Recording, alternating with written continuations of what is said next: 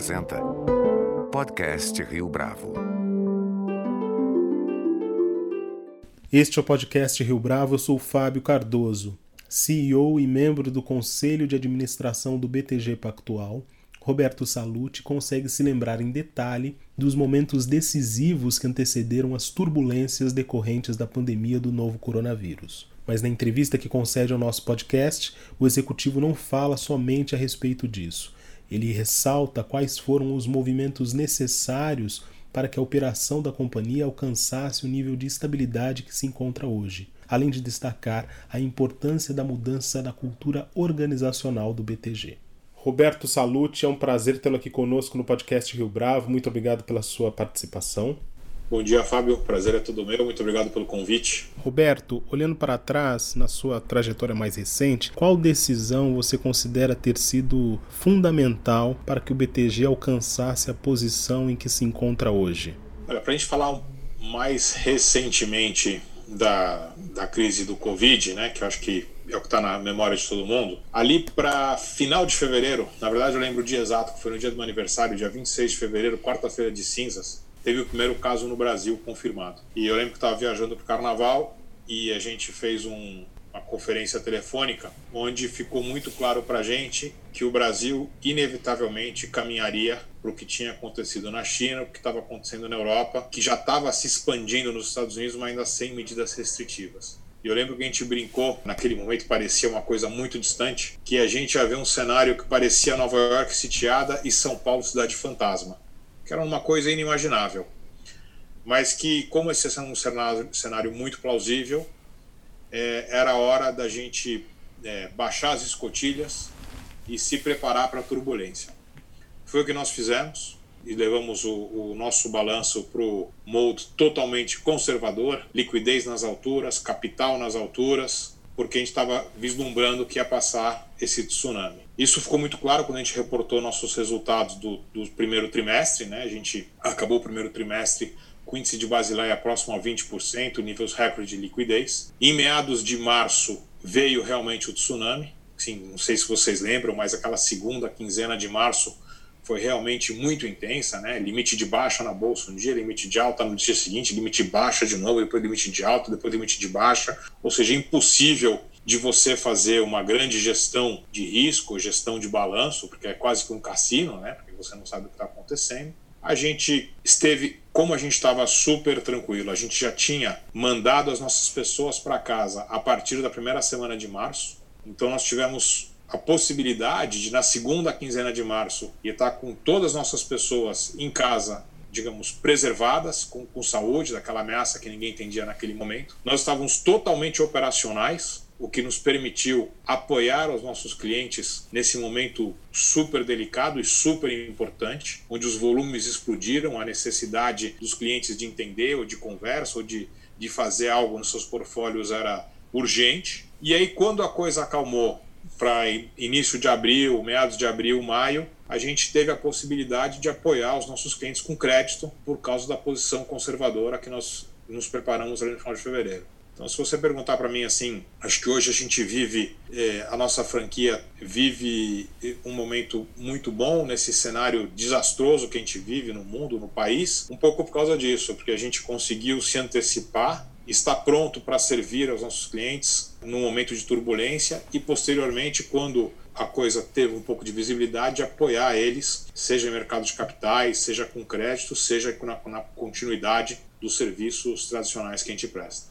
Algumas dessas decisões elas foram facilitadas, se assim a gente pode chamar, por conta da estratégia que o BTG vinha desenhando em anos anteriores, né? principalmente a partir de 2016, 2017 para cá. Conta pra gente um pouco dessa articulação, dessa combinação de momentos. Eu falei para você um pouco da parte tática, né? Então vamos falar um pouco da parte estratégica. Nos nossos quase quatro décadas de vida, na primeira década e meia, duas décadas, a gente demonstrou ter a capacidade de fazer gestão de risco, seja gestão de risco de mercado, gestão de risco de crédito.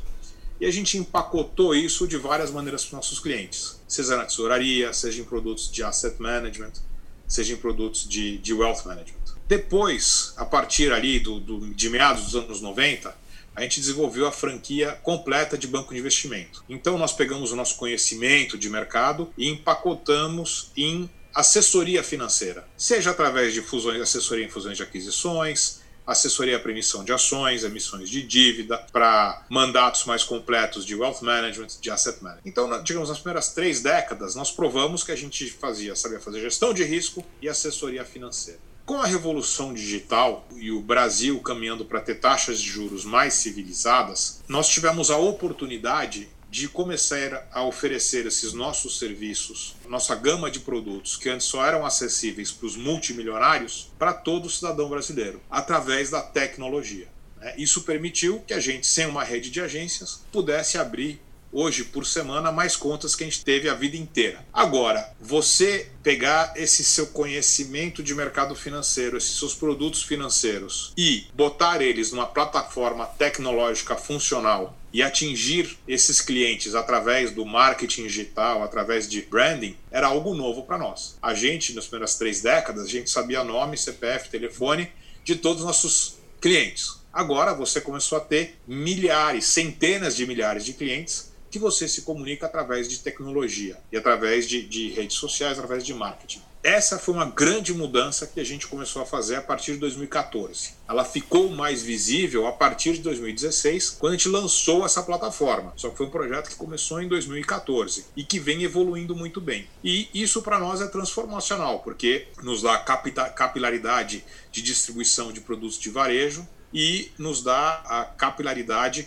para captação de depósitos. Então, com isso, o que começou como um projeto de democratização de investimentos está virando um ecossistema completo de oferta de produtos financeiros através de tecnologia. Então, você tem o BTG Pactual Digital, que é a parte de investimentos. Nós vamos lançar nos próximos semanas o BTG, que é a plataforma de transação bancária é, para o BTG, para os clientes do BTG. Você tem no Banco Pan uma plataforma de, de crédito ao consumidor e de banco digital, oferta, digamos, sem cobrança para as classes C e D. Você tem o BTG Mais Business, que vai ser a nossa plataforma focada em PMS, e você tem a Tu Seguros, que é focada em seguros. Então, isso acabou levando para esse novo ecossistema de varejo digital, que a gente chama de unidade de varejo digital, ou seja, totalmente atendido por tecnologia, que foi todo um skill set que a gente teve que desenvolver a partir de 2014. E isso teve várias implicações, implicações de como a gente recrutava, do ambiente que a gente criava, de como a gente pensava, até de como a gente se comportava. E acho que acabou nos transformando numa empresa muito melhor porque todos os investimentos que a gente fez em tecnologia acabaram beneficiando os nossos negócios tradicionais do banco de investimento. E acho que é por isso que a gente vive esse momento é, que eu considero um momento bastante especial da nossa franquia. A propósito disso, Roberto, fala da mudança da cultura organizacional do BTG, de como vocês têm encarado a missão empresarial de alguns tempos para cá. Já vi você dizer em um outro depoimento que havia uma postura que era exigida dos executivos na década de 90 e que agora é totalmente totalmente diferente. Queria explorar isso com você um pouco. Vou contar isso por dois lados. O que, que permitiu que a gente avançasse, avançasse, nesse mundo de varejo através de tecnologia? É, foi, primeiro, a revolução digital, né? smartphone e todas as suas implicações. O segundo foi o fato da taxa de juros no Brasil estar em níveis civilizados, que fez com que todo mundo tivesse que rebalancear seu portfólio de investimentos. E tem uma terceira tendência que a gente resolveu abraçar e botar na cultura do banco, que é a agenda ESG. É muito bonito falar sobre é, meio ambiente, sobre projetos sociais, sobre governança. Agora, é, sendo totalmente transparente com, com vocês, a gente sempre passou em qualquer auditoria, qualquer due diligence que fosse feito sobre isso. Só que pré-2018 era algo burocrático. No final de 2018, a gente falou: olha, é, não adianta a gente ter essa postura. A gente vai criar mais valor para nossos clientes, para os nossos acionistas, atrair mais talento para o banco, se a gente incorporar essa agenda na nossa cultura. E é o que a gente vem fazendo. E eu acho que de uma forma muito satisfatória. Então, se você olhar é, até ontem mesmo a gente lançou o BTG Soma, que é um programa de aceleração para ONGs e organizações de sociedade civil. A gente faz isso super bem para startup. Por que a gente não vai conseguir fazer isso para as ONGs? Quando a gente interage com elas, a gente percebe que elas têm uma carência de apoio financeiro, de planejamento estratégico, de estratégia de captação, de marketing, de comunicação. São coisas que a gente pode ajudar. A gente anunciou esse programa ontem e pedimos voluntários do banco. A gente tinha 40 lugares. Tivemos 200 inscrições em algumas horas. Ou seja, isso é o que? A cultura do banco que preza essa agenda. Só que você também teve que fazer uma outra mudança. Né? Durante três décadas era muito fácil a gente recrutar. Vai na, na faculdade de Engenharia, Administração e Economia, recruta os melhores alunos, pronto, para banco de investimento está resolvido. Só que a partir de 2014 a gente precisava de especialista em nomes que eu nem sabia que eram, né? SEO, Search Engine Optimization, especialista em performance marketing, designers, é, especialista em régua de relacionamento, coisas que para mim eram grego pré-2014. Só que essas pessoas, se você tiver um banco de investimentos tradicional, é, quadradinho, você não vai recrutar os melhores talentos. Você precisa ter um ambiente que é acolhedor à diversidade, que é acolhedor à diferença, onde as pessoas se sentem à vontade, se sentem representadas, porque elas até representam os nossos clientes. Então a gente teve que transformar o que era um ambiente tradicional de mercado dos anos 90, que era um mercado machista, preconceituoso, para uma empresa aberta, aberta à diversidade, compreensível com os desejos das pessoas de terem é, coisas diferentes do que eram para nós até então norma. Isso foi feito, foi, foi abraçado pelo, pelo todo o partnership e acho que hoje a gente realmente tem conseguido recrutar os melhores profissionais, tem conseguido entregar os melhores produtos para os nossos clientes, porque a gente conseguiu fazer essa mudança de cultura que você se refere. Falando de mercado agora e da regulação, o ambiente regulatório no Brasil tem contribuído para o desenvolvimento desse momento que a gente vive em relação à competição, por exemplo? Olha, sem dúvida, eu te diria que o ambiente regulatório brasileiro, em todo o mundo, é o mais propício à competição. A gente vê nos outros países que a gente tem presença forte na América Latina, de longe, o ambiente regulatório do Brasil que mais dá espaço para a competição. E é por isso que você vê é, empresas como o Nubank, como PagSeguro, como Stone, como Banco Inter crescerem como a gente crescer, como a gente cresceu. Porque eu acho que o ambiente está nisso, o regulador é muito pró-competição. Então eu te diria que, às vezes, a, a sociedade é um pouco injusta com os bancos que estão aí. Os três grandes bancos privados, vamos tirar Banco do Brasil e Caixa, que são estatais. Os três grandes bancos privados estão aí por mérito. Não é que eles foram numa reunião no fundo de um restaurante, fizeram uma reunião mafiosa e decidiram concentrar o mercado. Eles são os grandes vencedores do que aconteceu no setor financeiro brasileiro desde 1994, quando começou o Plano Real. É que a, talvez a maioria da, das pessoas é, é, mais jovem e não lembra a quantidade de banco que quebrou, que teve que ser absorvido, que desistiu do Brasil. Então, recentemente, você teve tanto o Citi quanto HSBC saindo do Brasil. Então, esses três estão aí por mérito mérito dos executivos que tocaram os bancos até hoje e mérito pela, pela estratégia correta que eles adotaram, pela gestão competente que tiveram. Isso levou talvez a um excesso de concentração? Olha, para nós é uma oportunidade. Qualquer sistema financeiro que tem 80% de qualquer critério concentrado em cinco bancos é uma oportunidade. Se você tem um, uma, um ambiente regulatório favorável à competição, como você tem no Brasil, é uma ótima oportunidade. Por isso que a gente acha que nós temos grande chance de, de continuar crescendo, porque tem esse mercado concentrado, tem a demanda por serviços bancários e o ambiente regulatório é bastante favorável. Você mencionou agora a experiência do BTG fora do Brasil, na América Latina especificamente, e eu queria expandir isso. O quanto da experiência do que ocorreu fora do país norteou a ação do BTG nos últimos anos?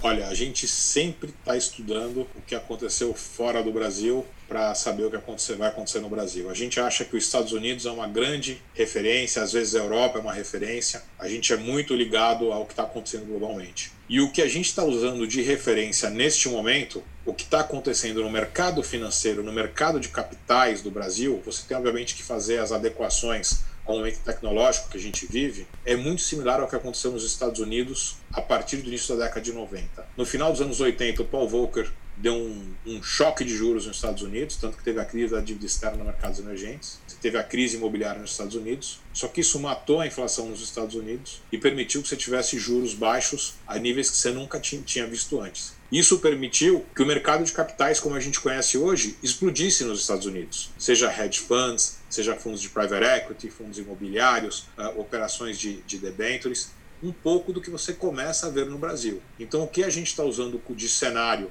para nos guiar é, obviamente, adaptado ao país, adaptado à tecnologia, é o que aconteceu ali desde o início dos anos 90 até 2008, quando realmente tiveram excessos no mercado. Essa evolução de mercado de capitais que a gente viu nos Estados Unidos é o que a gente está usando de, de guia porque a gente acha que vai acontecer no Brasil. E você começa a ter evidências disso, né? Se alguém te falasse ali em março, abril, que a gente está tendo volume de emissões de debêntures, volume de emissões de ações, captações de fundos que a gente está tendo, ninguém acreditaria, né? Com as iniciativas mais recentes, como é possível não comprometer a confiança que os investidores veem no BTG? Eu estou falando dessas mudanças que vocês têm implementado. Acho que, pelo contrário, o que a gente tem percebido é que a confiança tem aumentado, que todas essas mudanças que eu mencionei, elas têm aumentado a solidez, aumentado a qualidade do funding, aumentado a nossa capacidade de estar apoiando os nossos clientes neste momento de vida deles e ajudar eles a construir a história deles. Eu te diria que todas essas mudanças estão sendo super bem vistas e aumentando tremendamente. É só você ver isso na nossa captação, seja de depósito, seja do, nossos produtos de investimento. Eles só crescem como crescem porque a confiança tem aumentado. Então eu te diria que é o contrário, assim, o que a gente tem ressentido dos nossos clientes, do mercado como um todo, uma receptividade enorme a essa nova estratégia adotada. Para a gente encerrar, Roberto, a curto prazo, qual é o principal desafio para alcançar objetivos mais ambiciosos para o BTG? Olha, o maior desafio que a gente tem, na minha visão, é acertar os nossos investimentos em tecnologia e marketing. porque é muito fácil você gastar um caminhão de dinheiro na tecnologia errada. Então, você acertar a tecnologia para ter certeza que você entrega um produto que o seu cliente se apaixona, você tem uma estratégia de comunicação que você consegue passar exatamente o que você consegue prestar de serviço, o produto que você tem para o seu cliente, esse é o grande desafio que a gente tem nesse momento. Roberto Salute, foi um prazer tê-lo aqui conosco no podcast Rio Bravo. Muito obrigado pela sua entrevista. Eu que agradeço, Fábio. Um bom dia para você, uma ótima semana. Este foi mais um podcast Rio Bravo. Você pode comentar essa entrevista no nosso perfil do Twitter, arroba podcast Rio Bravo, ou no Facebook da Rio Bravo. A nossa lista completa de entrevistas está disponível no Apple Podcasts, no Deezer, no Google Podcasts, no SoundCloud e no Spotify. E no aplicativo O Guia Financeiro, além dos nossos podcasts, você encontra muito mais conteúdo sobre o mundo da economia em diversos formatos.